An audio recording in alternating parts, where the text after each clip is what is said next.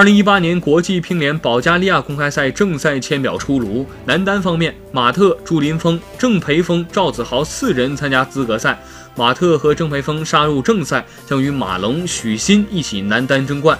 但国乒主力签运不佳，马龙、许昕都在下半区。马特进入正赛签表后，也进入了下半区。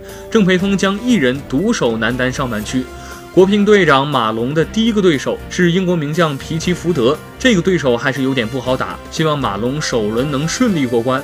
马特是一名削球手，他在男单资格赛小组阶段四比一战胜了瑞典雷格尔。马特如果能赢下吉村，将很有希望与马龙在第二轮会师。